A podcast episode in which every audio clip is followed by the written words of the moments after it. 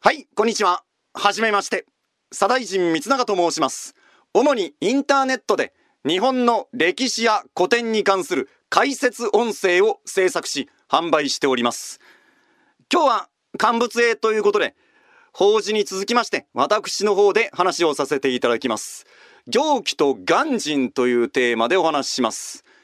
行基と鑑真、奈良時代を代表する僧侶、仏教者です。皆様も必ず学校でその名を習ったと思います。また、修学旅行で、あるいは個人的なご旅行で奈良に行かれた方は、東大寺、そして東照大寺をご覧になったかもしれません。東大寺と東照大寺に深く関わったのが今日お話しします。行基と鑑真です。時は和道3年710年3月10日。この日、女帝元明天皇の勅命により、時の権力者藤原の不人が温度をとって、藤原京から平城京への都移し、遷都が行われます。いわゆる平城京遷都です。710年。なんとでかいな平城京と覚えている方もあるかと思います。ご一緒にお願いします。なんとでかいな平城京。なんとでかいな平城京。このようにですね、私どもの方の歴史講座は、私が一方的に喋っているだけではなくて、皆様にご一緒に声を出していただくという形です。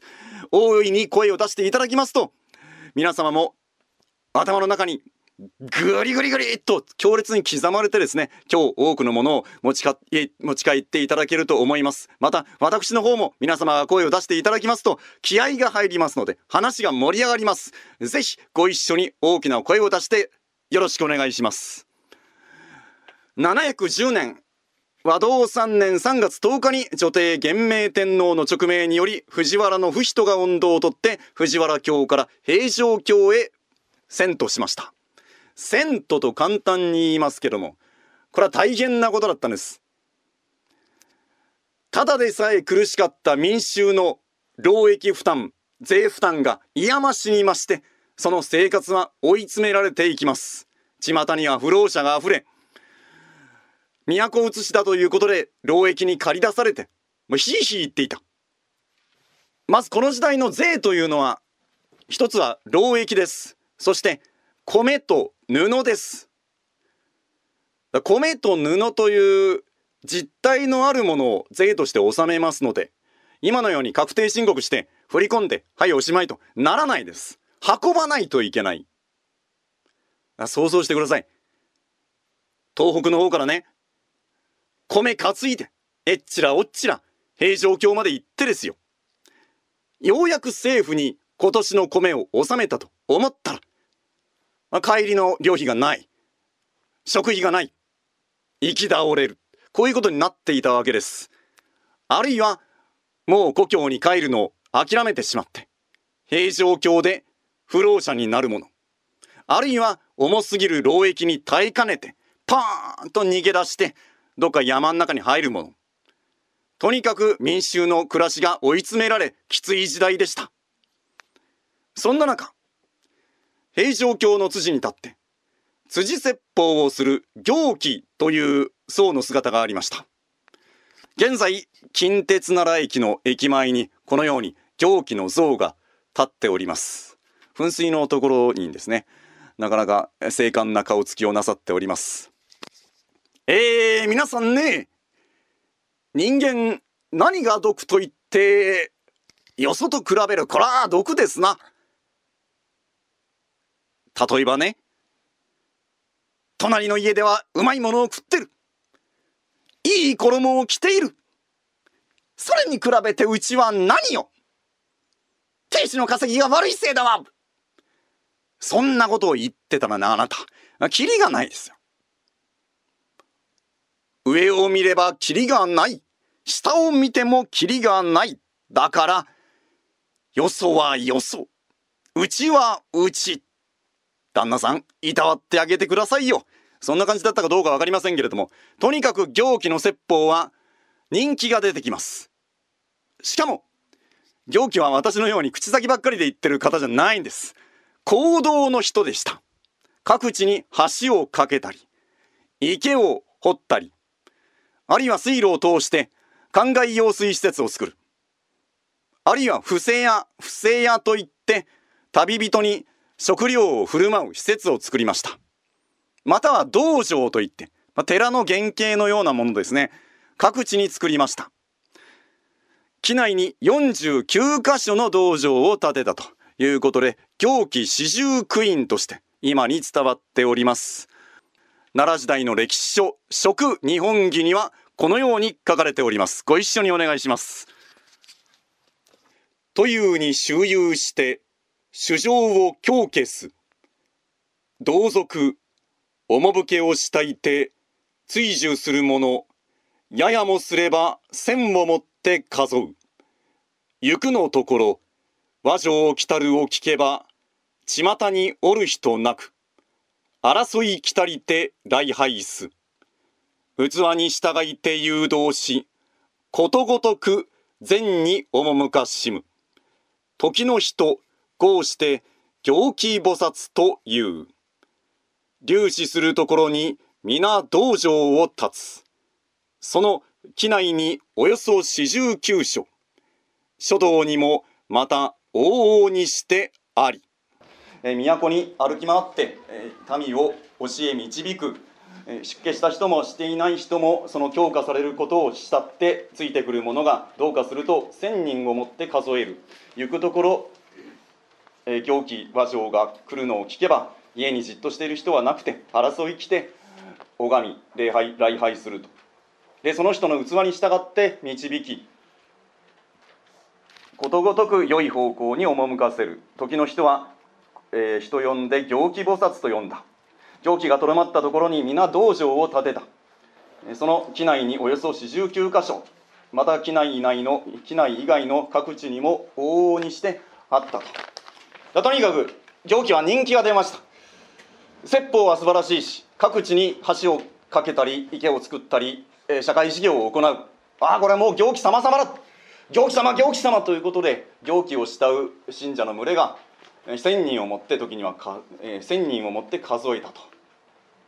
でとうとう政府から目をつけられます。やめやめこのような集会は認められておらん。解散解散。何よお役人なんて。威張るばっかりさ私たちに何してくれたんよ？そらそら。あお前らこそ帰れ。あ帰れよ。ややめんか。石を投げるな。教貴様を守れ。よ皆さんやめてください。あ石を投げないで。己焦燥狂気民をたぶらかしろって。平城京戦闘7年後の養老何年だ養老元年717年には、え、行基のことを名指しで焦燥行基焦燥行基と言って罵っております。焦燥でつまらない坊主であると。あめちゃくちゃ言われてるんですけれども、まあ、そこまで言われるぐらい行基の影響力というものが計り知れない無視できないことになっていたということです。そもそもこの行基という人物はどういう素性のものなのか。行基が生まれたのは天智天皇の7年668年。天智天皇が琵琶湖のほとり大津京大津宮で即位した。その年に生まれました。河内の国大鳥郡八田八田の里というところに生まれます。これは大阪の堺の辺りです。で渡来人の家系に生まれております、えー、父も母も朝鮮から渡ってきた渡来人の子孫です。で5歳の時古代の天皇家を二分した人心の乱が起こります。672年人心の乱。でこの時行基5歳ですのでほとんど記憶がなかったと思われます。682年15歳で出家しました。出家した場所が飛鳥の元光寺飛鳥寺と言われております。飛鳥寺って行かれた方いらっしゃいます？かいらっしゃいませんか？まあ、飛鳥寺は教科書なんかではアーモンド型の飛鳥大仏というものが本堂にあることで有名なお寺です、えー、日本最古の仏教寺院と言われております。その飛鳥寺で出家してで道昭というそれに前後して道昭というお師匠様について仏教全般の学びをしたようです。でこの道昭は宇治川に架かる宇治橋を架けたことで有名で。で社会事業その橋を架けたりという社会事業と仏教の伝道ということを結びつけてやった人なんですね。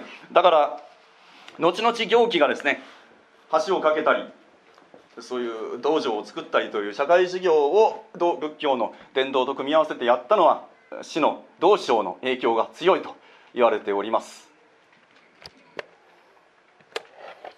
で700年文武天皇の時代ですから藤原京に都がありました時代に道章が没しまして死の道章が没しまして、えー没しえー、お師匠さんは没した後もしばらくは行基は生駒山の山中で山岳修行をしていたと言われますけれどもやがて山を下りまして大和盆地に出てきます。そこで見たわけです。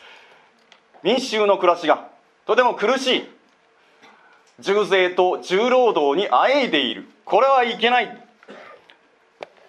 行基は越氏という名門の豪族の家系ですのでそのまま行くと官に使える僧侶。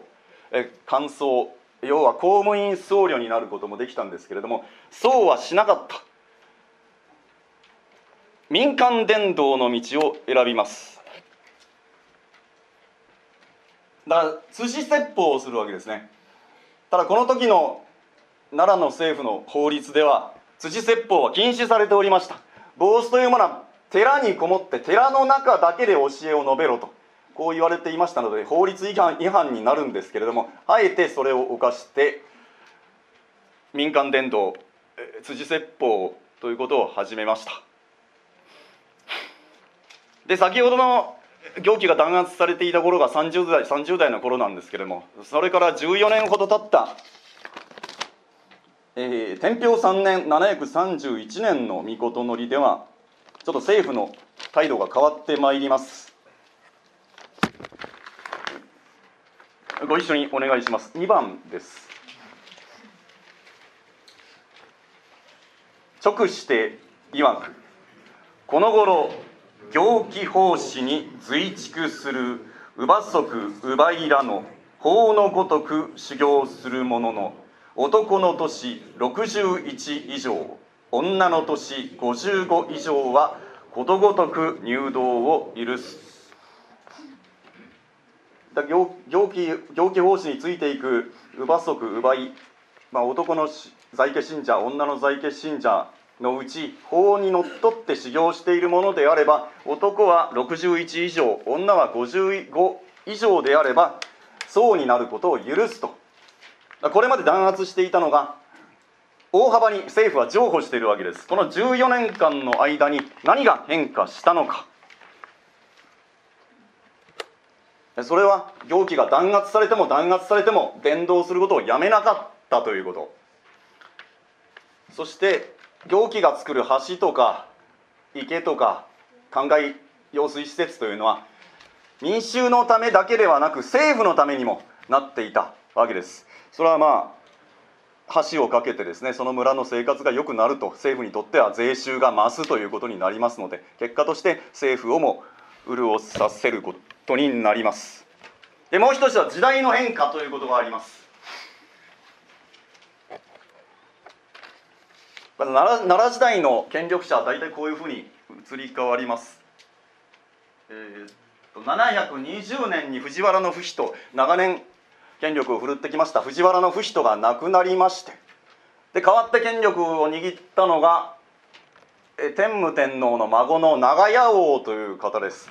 ただこの長屋王が藤原氏と盛んに対立しましたので藤原の人の4人の息子たちと対立して長屋王は失脚させられ自殺に追い込まれます。これが729年の長屋王の変という出来事です、まあ、ちなみにこの年にかい、えーね、元号が天平というとてもめめでたい元号に変わりました。あおそらく長屋王を失脚させてですねそういう自害に追い込んだという非常に不吉なことを押し隠すためにあえて天平というめでたい言語を使ったかなと。思います。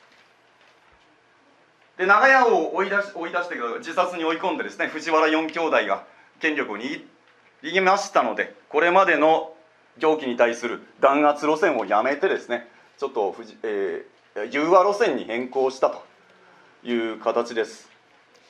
ただこの藤原四兄弟の政権も10年と持ちません。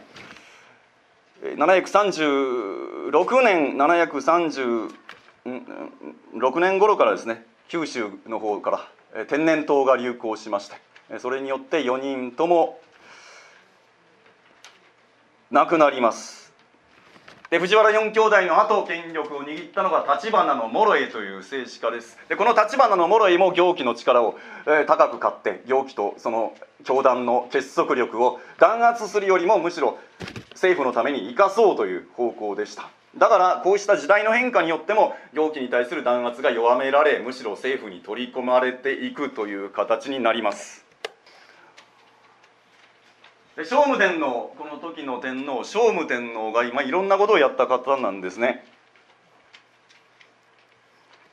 まず都移しをやります。この時に平城京に都があったんですけれども新たに平城京の少し北側に国宮という都を築きます。でこの国の宮の造営に行基の信者たちも大変駆り出されたようです。まあ、行基は温度をとってですね新しい都の造営に協力してくれと協力してくれああ行基様のおっしゃることならということで手を貸したものと思われます。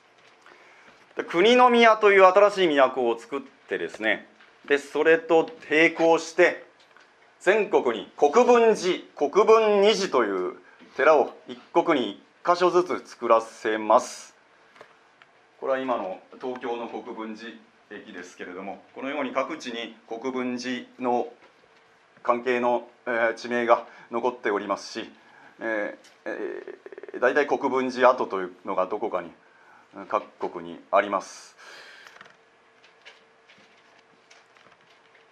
た男の僧侶が入る国分寺というものの後尼さんが入る国分西というもの要は完成の寺をですね一国につき2つずつ作らせたと。でこれでまだ終わりにならないです。今度は滋賀県の近江の方に信楽宮信楽宮という離宮を作り始めます。で、まあ、この辺が国の宮かな。でこの信楽宮というのもものすごく不便なところにあるんですよ。今こんな感じでもうだらっ広い、えー、田園地帯なんですけれどもなんでこんなところに都を作ったのかわからないんですけれども、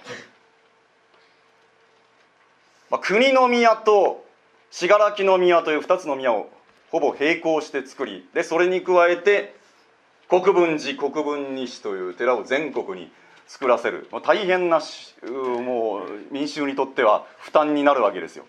あどうしてこういうことになったのかさっぱりわからないんですけれどもでこれで終わりにならないですね。今度は天平15年743年10月16日信楽宮にて有名なルシャナ仏造営の御事のり大仏を作るぞということを聖武天皇は言い出します。でこの大仏造営にも行基とその教団が力を貸すことになりました。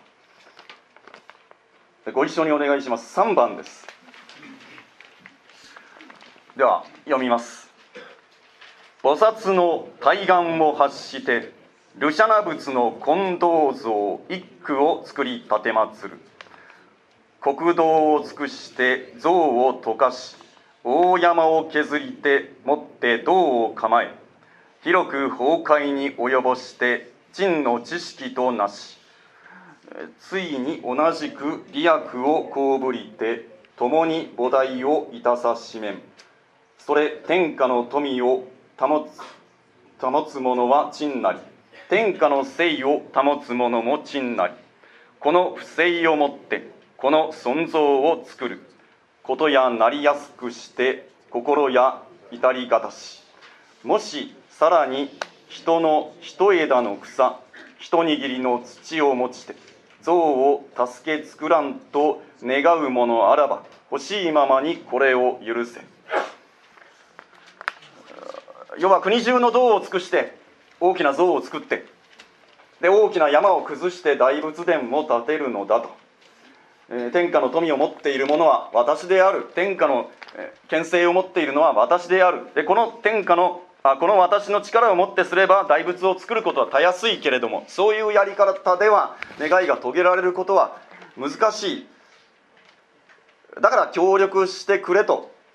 でもし一枝の草一握りの土でも協力しようとするものがあれば無条件でこれを許せと。大仏造営の御事のりというものを発しましてですねで行基の教団もこの大仏の造営に借り出す借り出されるというか、えー、従事することになります。あなんでそんなことしないといけないんですか？冗談じゃない。今まで散々俺らをいじめてきた政府にまた大仏なんか作って民をいじめるつもりかと。多分そういう不満の声も上がったと思います。けれどもいやそう言うな。俺たち散々行基様にお世話になってんじゃないかと。まあ、おそらく行基に対する行基の信者たちはこの大仏造営という政府のプロジェクトに手を貸すことには最初抵抗があったと思いますけれども行基に対する個人的な信頼感からこのプロジェクトに組み込まれていったものと思われます。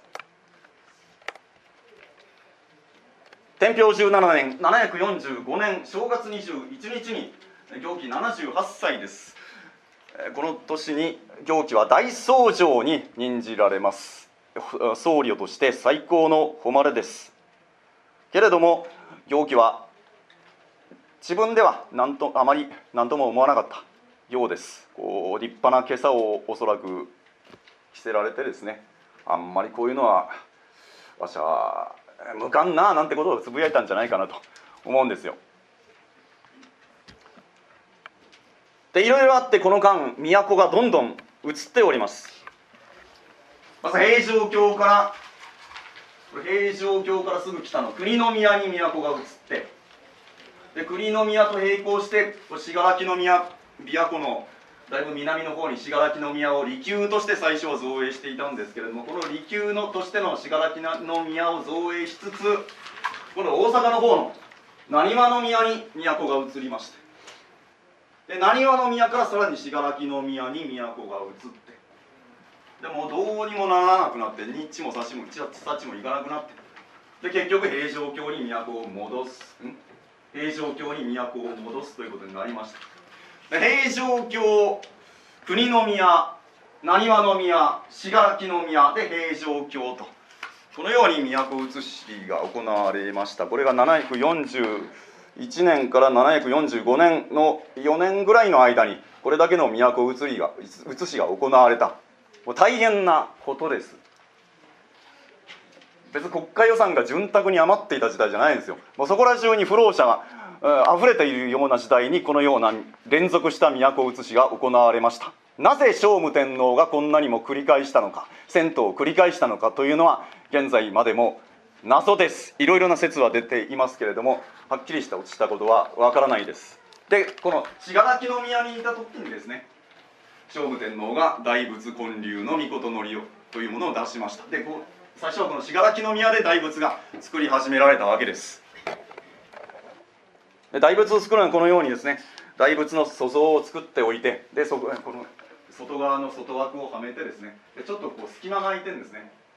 でこの隙間から銅を流し込んでいきます。でこ全部で8段階に分けてですこのように。8段階に分けて銅の鋳込みを行いました。でこうして全体を作ってしまうと外側を外型を外してですね。で今度は表面処理を行う。8段階に分けて銅の鋳込みをしていますのでこの継ぎ目が目立ちますのであと銅が入り込まなかったところなどをタガネやヤスリで削っていくという表面処理が大変手間がかかりました。そしてこの螺髪というものの造営も並行して進めていきます。螺髪というのはお分かりでしょうかこのあお大仏様のこう頭のところにねくるくるっとパンチパーマみたいな。これ螺髪というのは鎌倉の大仏様は本体と一体化していますけれどもこの奈良の大仏様は別パーツとして作られて後からはめ込んでいきました。でこの螺髪の作業だけでも1年半ぐらいかかったと。螺髪は、492個あるそうです。奈良の大仏は。欲に駆られたルシャナ仏と覚えてください。欲に駆られたルシャナ仏と覚えてください。これ1年半1年半かかったと。でさらにそこまで終わって今度は全体を金メッキを施していく。大変な作業でした。で行基はこの作業において、まあ、別直接切だったわけではないんですけれどもこの費用集めのために信者たちを率いて各地を勧進して回りました。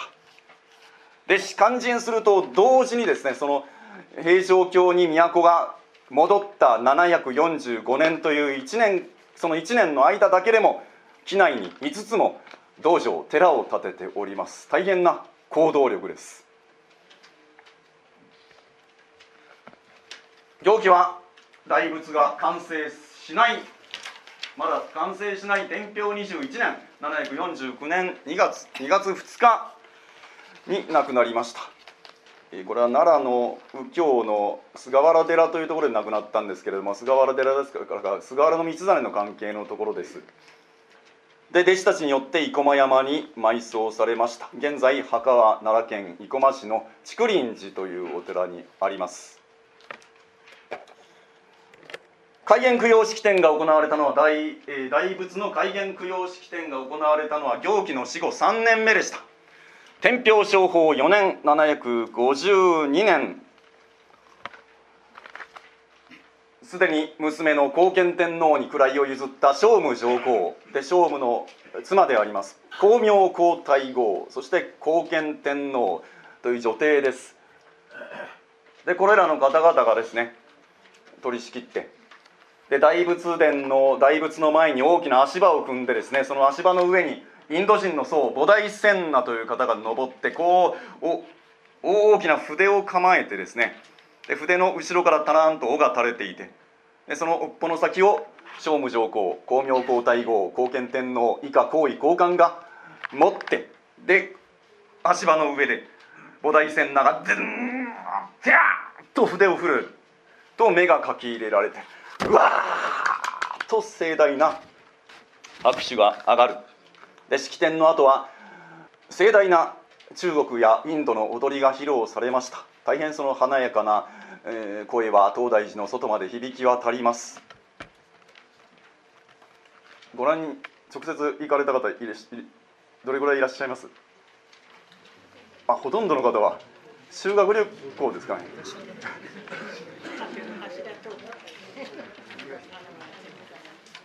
東大寺の大仏。これは、まあ、最初信楽宮で作り始められてで途中から信楽宮が廃止になったので平城京に引き継がれてで現在東大寺にあるんですけれども。の繰り出された延べ人数が260万人。使われた銅が450トンです。東大寺の大仏殿と大仏合わせた造営費が数千億円に上ったと言われております。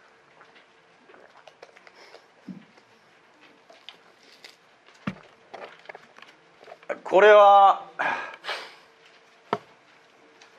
じゃこの大仏ということが良かったのか悪かったのかというのは歴史的評価としては一概に言えないところがあります。私もちょっと一言で言えない問題かなと思います。ただ巷に不老者があふれているような国家財政が破綻しかかしかかっている時にこういうことが行われたわけです。はっきり言えることはこの聖武天皇や行基が生きたこの時代のみに限って言うとこの東大寺の大仏造造営というこの事業は完全な失敗であったと言っていいと思います。いいことは何もありませんでした。巷に不老者があふれただでさえ傾いていた財政がガタガタになりしかも水銀を使いますので金メッキをするのにで水銀中毒で亡くなった人もあったと思われます。え後に立花の奈良丸という方が奈良の政府に、えー、というか藤原氏に対して反乱を起こしますけれどもその時に東大寺の大仏造営あんなものが何になるのだ民を苦しめるだけではないか政治が悪いから垂らそうとしたのだこう言ったと。してみると当時からこの聖武天皇の大仏造営という事業には批判があったということですじゃあこれは大仏造営というのは要は全く悪いことなのか民を苦しめただけのろくでもないことなのかというと私は一概にそうは言えないと思うんですね。